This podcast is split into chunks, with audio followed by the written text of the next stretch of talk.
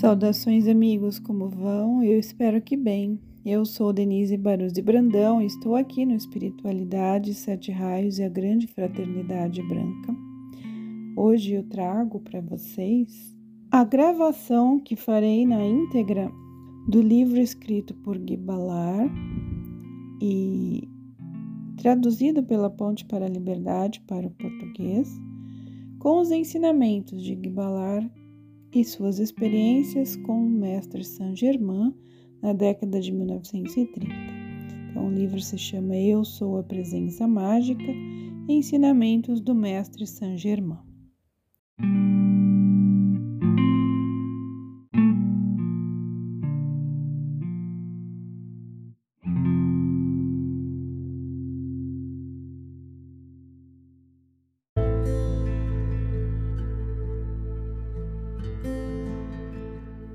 Capítulo 7 A mensagem misteriosa. Ficarei convosco durante duas semanas, disse-nos Saint-Germain, logo que voltamos ao nosso hotel. Com vossa permissão, devotarei uma parte de cada dia para instrução individual da qual precisais, conforme vejo por meio da ilimitada visão interna.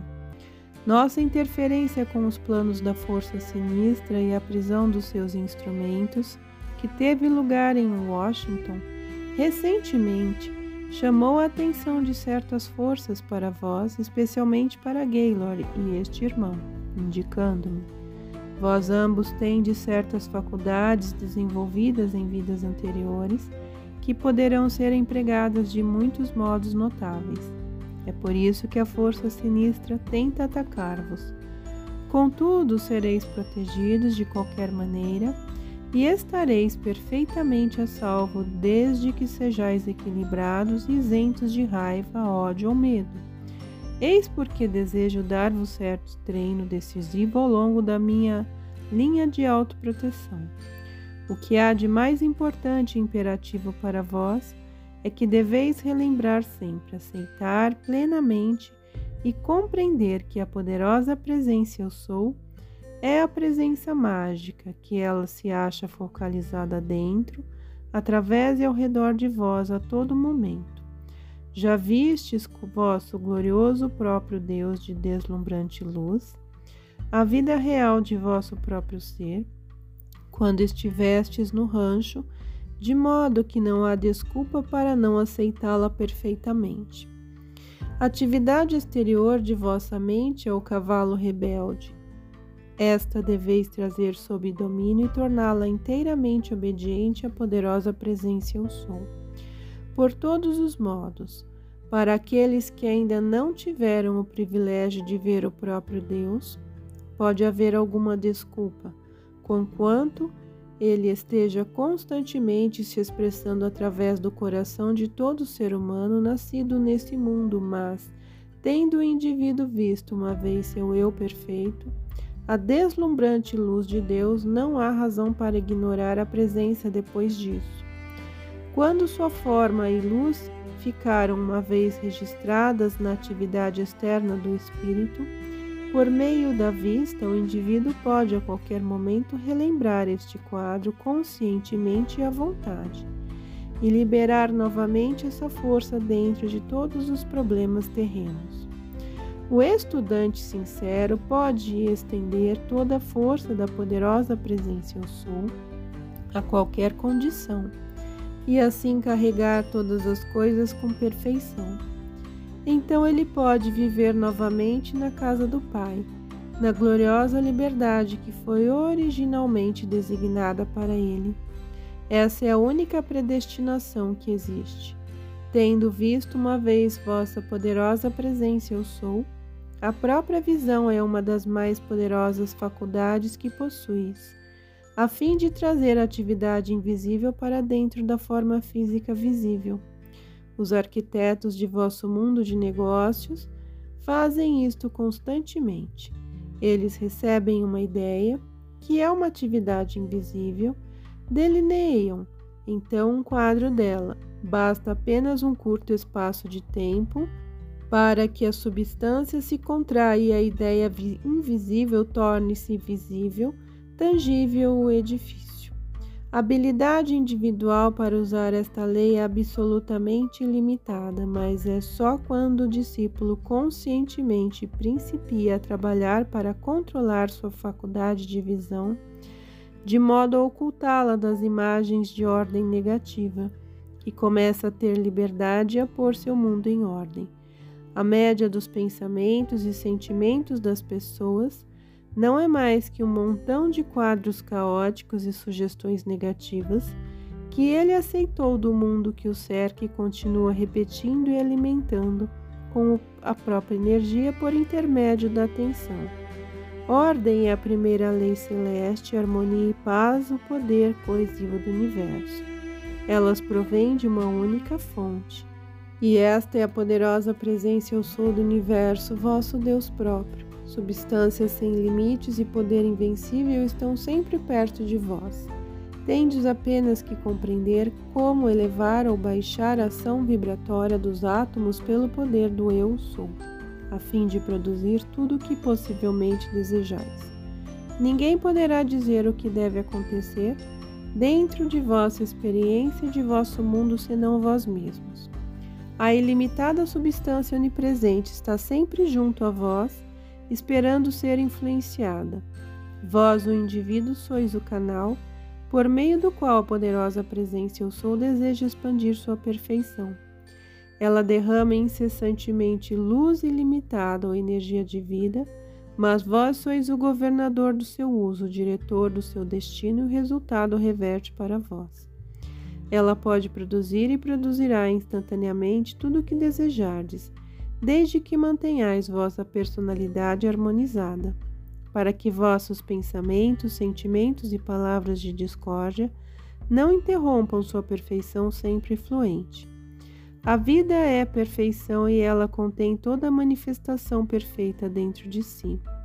O único dever da personalidade é ser uma taça que carregue e manifeste a perfeição da vida. Aqui que se consiga obediência por parte dos sentimentos externos e se mantenha um sentimento de paz interior. Está se poluindo a pureza da perfeição da vida que flui constantemente. É vosso dever ficar ciente de que a sabedoria da poderosa presença Eu Sou dirige sempre o emprego que fazeis de sua força e vida, com exceção de um mestre ascensionado é só ela sabe o que é perfeito para vós. Ele, sendo uno com o onisciente Espírito de Deus, é uno com vossa presença eu sou, quer agindo através de vós ou por meio dele. Assim, somente vossa própria presença eu sou, ou um mestre ascensionado, sabe o que é direito para vós ou qualquer tempo. Só estas duas fontes, que são realmente uma, podem ver toda a vossa corrente de vida para baixo, conhecer todas as forças que provocam os vossos problemas e a causa das vossas experiências, passado, presente e futuro. A falta de discriminação para distinguir o falso do verdadeiro é o que faz a humanidade fracassar em toda parte no mundo exterior. Aquele que toma a resolução de atingir a perfeição deve exercitar a atividade externa do seu espírito para que ela não ouça outra voz senão a da sua poderosa presença eu sou. Ele deve aceitar apenas sua sabedoria e obedecer somente à sua direção. Deve ouvir a luz, ver a luz, sentir a luz e ser a luz da infinita presença eu sou. Embora haja uma individualização diferente ou chama de Deus governando cada corpo humano, essas individualizações são, têm e usam a una universal substância espiritual, sabedoria e poder. É como se não existisse mais que um espírito, um Deus, uma substância e um poder sempre aguardando para ser conscientemente influenciado e dirigido pela poderosa presença Eu Sou, através da mente consciente ou atividade externa do indivíduo. Se o sentimento e o pensamento da personalidade se mantêm harmoniosos, então a poderosa presença Eu Sou expande sua perfeição por meio da atividade externa do indivíduo. Se são discordantes, a personalidade se torna como uma máquina a vapor sem dirigente e se destrói a si mesma. Esta última é a condição que a maior parte da humanidade expressa hoje em dia. Todos estão empregando constantemente essa maravilhosa e ilimitada energia, a maior força do universo. A responsabilidade pelo seu uso recai inteiramente sobre o indivíduo, porque ele é um Criador. Se essa tremenda energia for usada com a compreensão consciente do amor, da sabedoria e do poder, da poderosa presença eu sou, o indivíduo só poderá expressar liberdade, perfeição e mestria. Todos sabemos que existem milhares de pessoas desejosas desta instrução, tanto isto é verdade que nenhum indivíduo no céu ou na terra deixará de atingi-la. Se o desejo de luz for bastante sincero, forte e determinado para manter a atenção do intelecto sobre esta luz. Essa deve ser a principal ideia sobre a qual toda a energia do indivíduo será focalizada. Para aquele que possui esta grande determinação, serão abertos caminhos nunca sonhados para efetuar a realização desse desejo.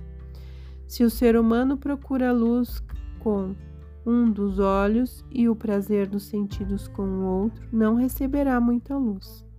Os grandes mestres ascensionados tornaram-se perfeitos e todo-poderosos porque se integraram e pensaram na perfeição obedecendo à única lei da vida, o amor, eles são aquilo sobre que meditaram.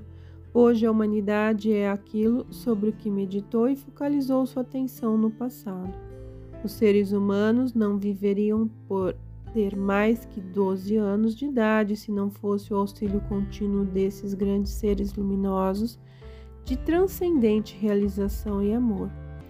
Eles dedicam aos habitantes da Terra a mesma proteção admirável que os pais altruístas dão aos seus filhos e ajudam todas as pessoas que têm desejo sincero de viver construtivamente.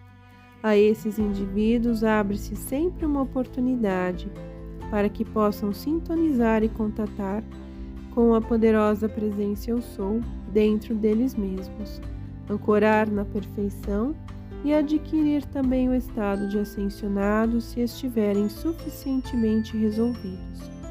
Os mestres ascensionados trabalham sempre em perfeita cooperação com a lei cósmica do amor.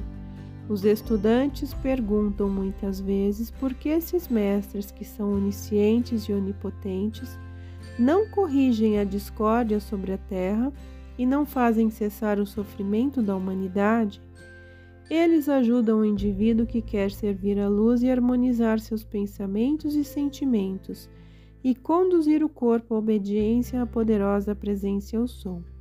Eles o protegem milhares de vezes das destrutivas correntes de força e atividades das quais ele nem suspeita, mas não podem executar nem executam um plano de vida para ele. Todo indivíduo só fica conhecendo uma coisa quando atinge a consciência dela, ao despender a própria energia, porque então ele a sente. Um mestre ascensionado nunca se intromete com a eterna sagrada prerrogativa do livre-arbítrio individual. Sempre que uma força destrutiva de qualquer espécie se reúne em um certo momento, ou acumulada pressão, seja causada por uma pessoa, um grupo, uma nação ou na natureza. A grande lei cósmica permite que sua força seja empregada a fim de anular o foco, equilibrar a pressão e devolver a mal qualificada energia ao reservatório universal. Aí ela se torna purificada pela grande chama da vida e pode ser empregada novamente. A personalidade pode, se for obediente, liberar a chama consumidora do amor divino pelo comando consciente da presença eu sou, e voluntariamente purificar sua própria criação prejudicial. Dessa maneira, o indivíduo evita a necessidade de um equilíbrio compulsório e purificação pela ação de lei cósmica.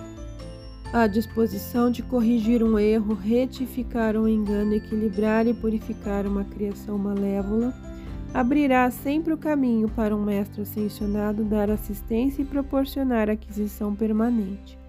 Essa disposição pode ser expressa por um grupo, uma nação ou uma humanidade inteira, tanto como por um indivíduo só, porque o infinito só age e controla o universo através de sua própria individualização, através do ser que diz eu sou.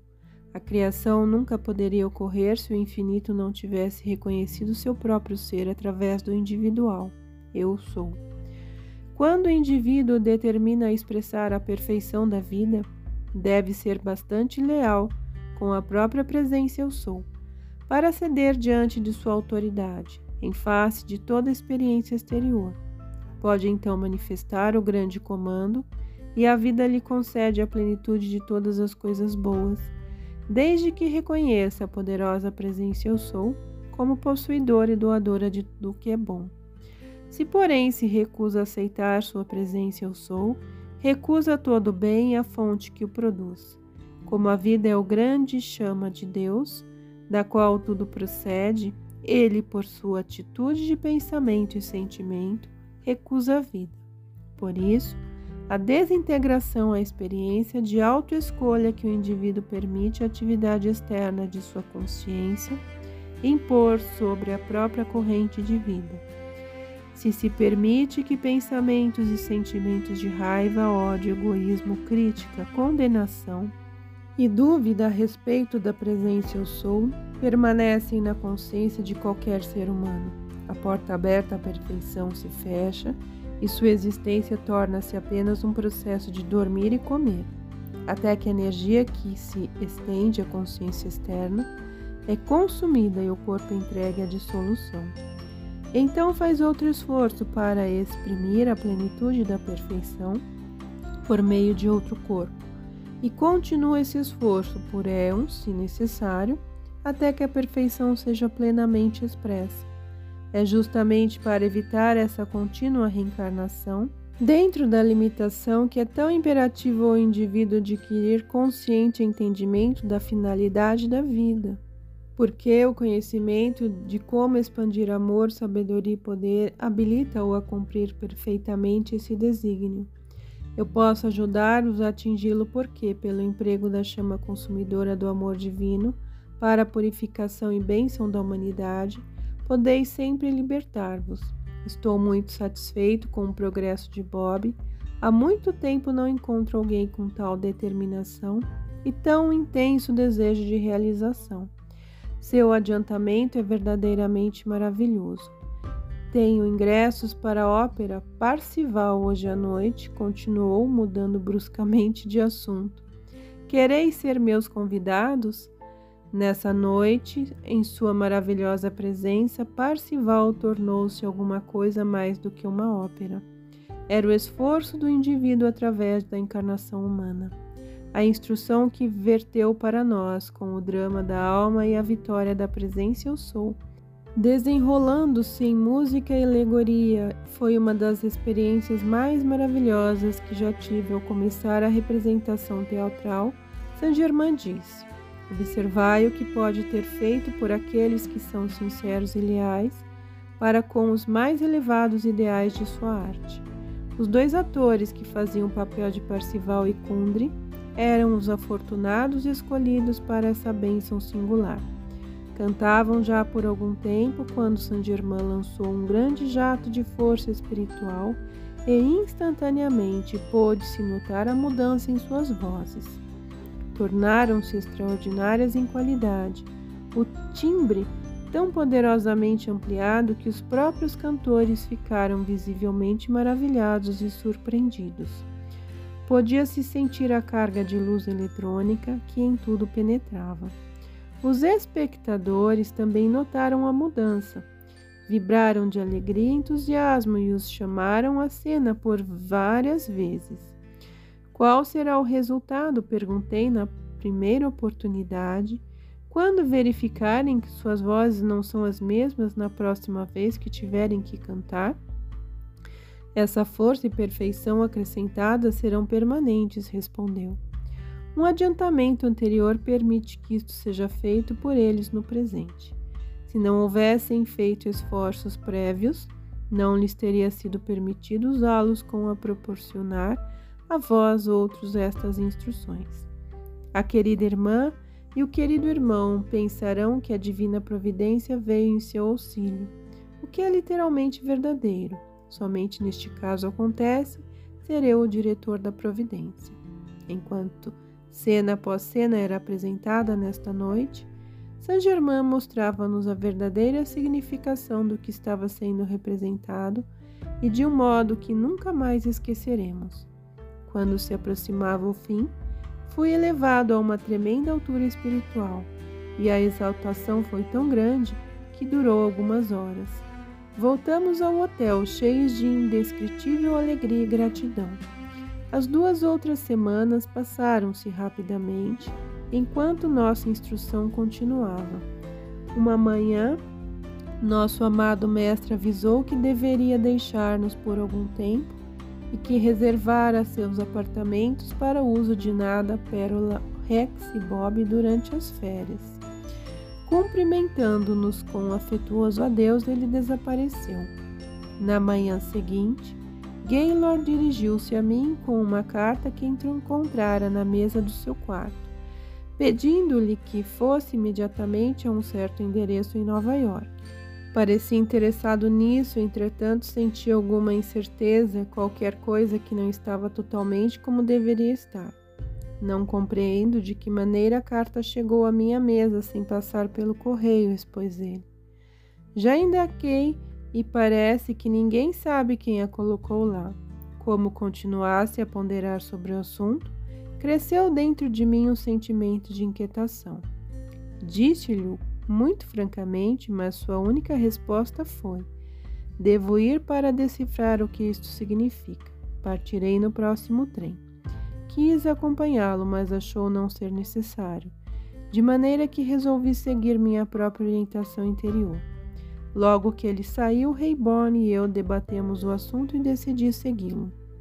Partirei imediatamente de avião, disse eu. Ele está em grande perigo, tenho certeza disso, e não compreendo por que não teve ele próprio esse pressentimento. De qualquer forma, estarei atento aos acontecimentos e devo chamar-vos pelo telefone. Felizmente, eu anotara o endereço na carta de Gaylor e saí às pressas para o campo de aviação, de onde um avião partiu imediatamente, chegando a Nova York muito antes dele. Dirigi-me ao endereço em questão, examinei o lugar detalhadamente, mas não vi nenhum sinal de algo anormal. Finalmente vi Gaylor sair de um táxi e entrar no edifício. Era um hotel de apartamento de luxo e quando ele perguntou pelo número, ouvi o homem da secretaria dizer: Estão no décimo andar. Seguiu, mantendo-me fora de sua vista. A porta do apartamento se abriu e uma bela mulher fê-lo entrar. Esperei durante muito tempo, mas ele não saiu. Por fim, quando eu estava quase me dirigindo à porta, esta se abriu. E dois homens altos, de aparência distinta, acompanhados pela bela mulher e por Gaylor, saíram. Desceram até o vestíbulo, passaram rapidamente e entraram no carro que os esperava. Vi que Gaylor estava muito pálido, porém calmo e equilibrado. Afastaram-se rapidamente. Saltei de dentro de um táxi e segui-os, dando a ordem ao chofer para não perdê-los de vista. Seu carro chegou a um cais, de onde um transatlântico estava para desatracar. Eles embarcaram imediatamente, fiz indagações e constatei que o navio devia partir às 10 horas para Cherburgo. A essa altura, Tive a certeza de que Gaylor estava sendo forçado a acompanhá-los. Por isso fui diretamente à agência de navegação e, depois de muito argumentado e dar gorjetas, consegui finalmente passagem. Telegrafei a Reibor, avisando-lhe sobre minha viagem e escrevi-lhe uma carta explicando tudo. Preparei uma valise e alguma roupa e tomei o navio às nove e trinta. Pedi a presença mágica que eu sou para fazer com que meu camarote ficasse perto do de Gaylor, não sabendo o nome sob o qual este viajava. Arranjei uma lista de passageiros e pedi a presença eu sou que me mostrassem que camarotes eles estavam. Minha atenção focalizou-se sobre quatro nomes e a luz interior confirmou meu pressentimento. Procurei o local e descobri que um deles ficava junto ao meu. Dispus-me a observar e a escutar, e fui bem sucedido. Por volta de quatro horas da manhã seguinte, ouvindo vozes entre as quais a de Gaylor, a intervalos num tom baixo e escassamente audível. Encostei o ouvido à parede e empreguei todo o poder do eu sou para que não perdesse nada e pudesse dar-lhe assistência se necessário.